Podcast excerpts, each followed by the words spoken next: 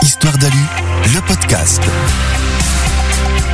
Le mondial du bâtiment est organisé à Paris à l'automne 2022. C'est le rendez-vous de toutes les professions du bâtiment, hein, des fabricants et vendeurs de matériaux et de matériel, des architectes, des promoteurs immobiliers, ainsi que des entrepreneurs et des artisans.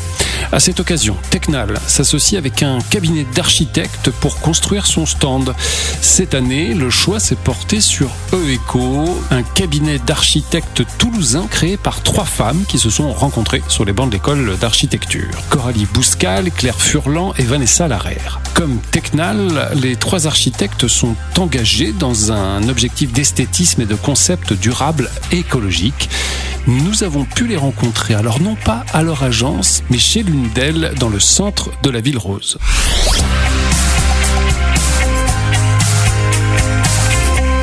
La première question qu'on a posée au trio, c'est de comprendre ce qui se cache derrière le nom de leur agence, EECO, dérivé de œuvre collective. Claire Furlan. Œuvre collective. Donc euh, ces deux mots sont associés parce que pour nous euh, ils font sens parce que l'architecture euh, voilà c'est quelque chose qui ne se fait pas tout seul. Euh, voilà aussi euh, c'est la raison de notre association donc à trois architectes. Et avec nos salariés on est une douzaine maintenant à l'agence. Et l'idée c'est de travailler euh, sur des ambitions communes et de porter plus loin finalement le projet quand il est réfléchi à plusieurs mains. Et ça ça vaut aussi de pair avec le travail avec nos bureaux d'études co-traitants ou même avec les entreprises sur le chantier. Et cette idée de collectivité qui fait que pour nous les projets trouvent tout leur sens et leur beauté et vont plus loin. Voilà. Alors ce côté œuvre collective, comment ça se voit dans vos projets? Vanessa Larère. Ça peut se retranscrire dans nos projets par le fait que on a une écriture qui est très contextualisée. On n'est pas sur une écriture architecturale euh, qui serait toujours la même et qui vient s'appliquer, euh, peu importe euh, quels sont les acteurs ou quels sont les territoires sur lesquels on travaille.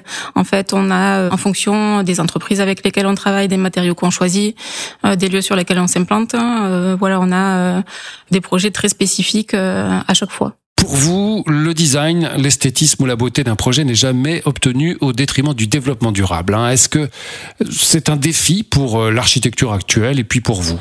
Alors c'est un défi, mais comme l'architecture est un défi, j'ai envie de dire, c'est quand même une pratique assez complexe où on doit combiner plein de paramètres et de contraintes différentes. Et donc euh, il faut pas que l'esthétique soit au détriment de l'écologie et vice versa. C'est pas parce qu'on fait des projets euh, vertueux qu'on doit sacrifier l'esthétique. Donc c'est toute cette complexité là qu'on essaie de mettre en œuvre. Et à la fois c'est plutôt positif pour les projets parce que ça nous permet d'aller plus loin que euh, juste satisfaire un besoin. Voilà, c'est le cumul de toutes ces contraintes qu'on peut dépasser euh, par le travail avec le collectif, justement, euh, pour arriver à quelque chose d'à la fois beau et vertueux et, bien plus encore. Vous collaborez avec Technal pour le salon Batimat. Hein. Vous avez été choisi pour euh, élaborer le grand stand qui permettra de mettre en avant les produits de la marque.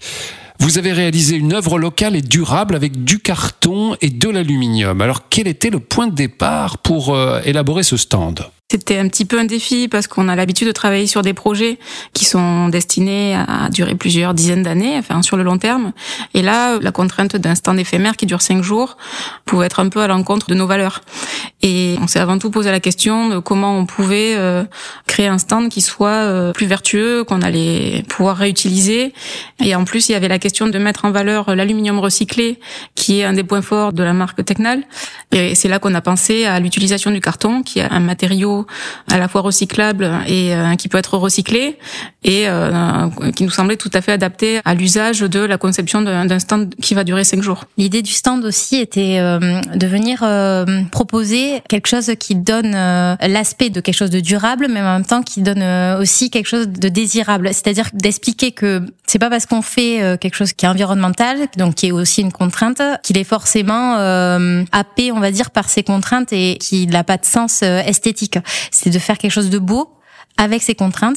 C'est vrai que en ce moment, beaucoup de personnes euh, se réfugient dans les mondes numériques et c'est le fait de dire que l'architecture, elle peut être là aussi pour créer des choses ambitieuses qui font rêver les gens et euh, dans le monde euh, réel. Pourquoi cette collaboration entre EECO, cabinet d'architectes, et Technal en tant que fabricant de menuiserie aluminium était une évidence? Oui, en tout cas, c'est ça qui nous donne envie de soutenir leur message. C'est aussi une histoire de localité. Hein. Quand on dit qu'on travaille sur des circuits courts, c'est une usine de fabrication qui est à moins de 10 km de l'agence et donc euh, ça a du sens aussi de travailler avec ces, ces produits, ces entreprises euh, qui sont proches de nos chantiers.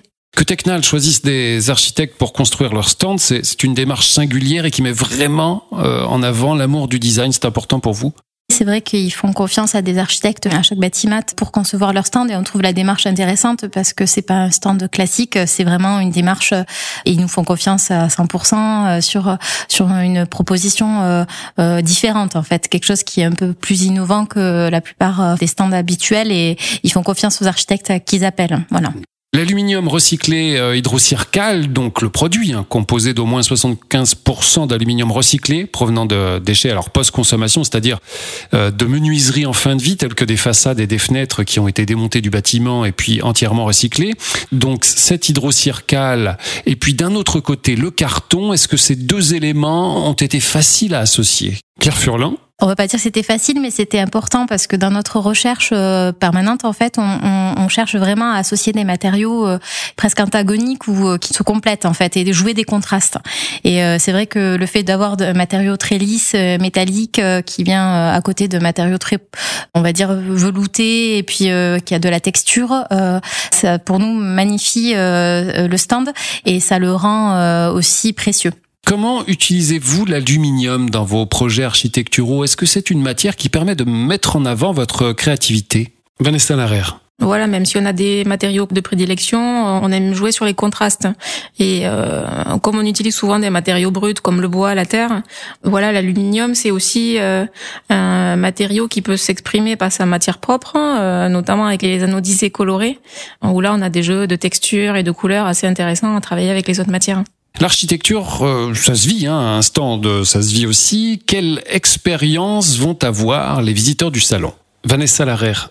En fait, comme on a conçu cet espace de, de, manière assez sculpturale, on a utilisé les colonnes de carton à la fois pour faire des escaliers, du mobilier, et du coup, on lit plus vraiment un rez-de-chaussée, un étage, mais c'est plutôt une continuité dans laquelle on se promène, et c'est pour ça qu'on a traité le premier niveau très bas, un deuxième niveau un peu plus haut, qu'on soit juste dans un parcours euh, assez fluide.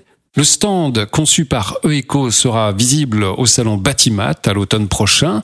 Batimat, c'est un grand rendez-vous qui permet de découvrir les innovations et les nouvelles solutions pour concevoir et rénover tous les bâtiments. Ce sont des centaines de conférences avec plus de 80 personnalités inspirantes.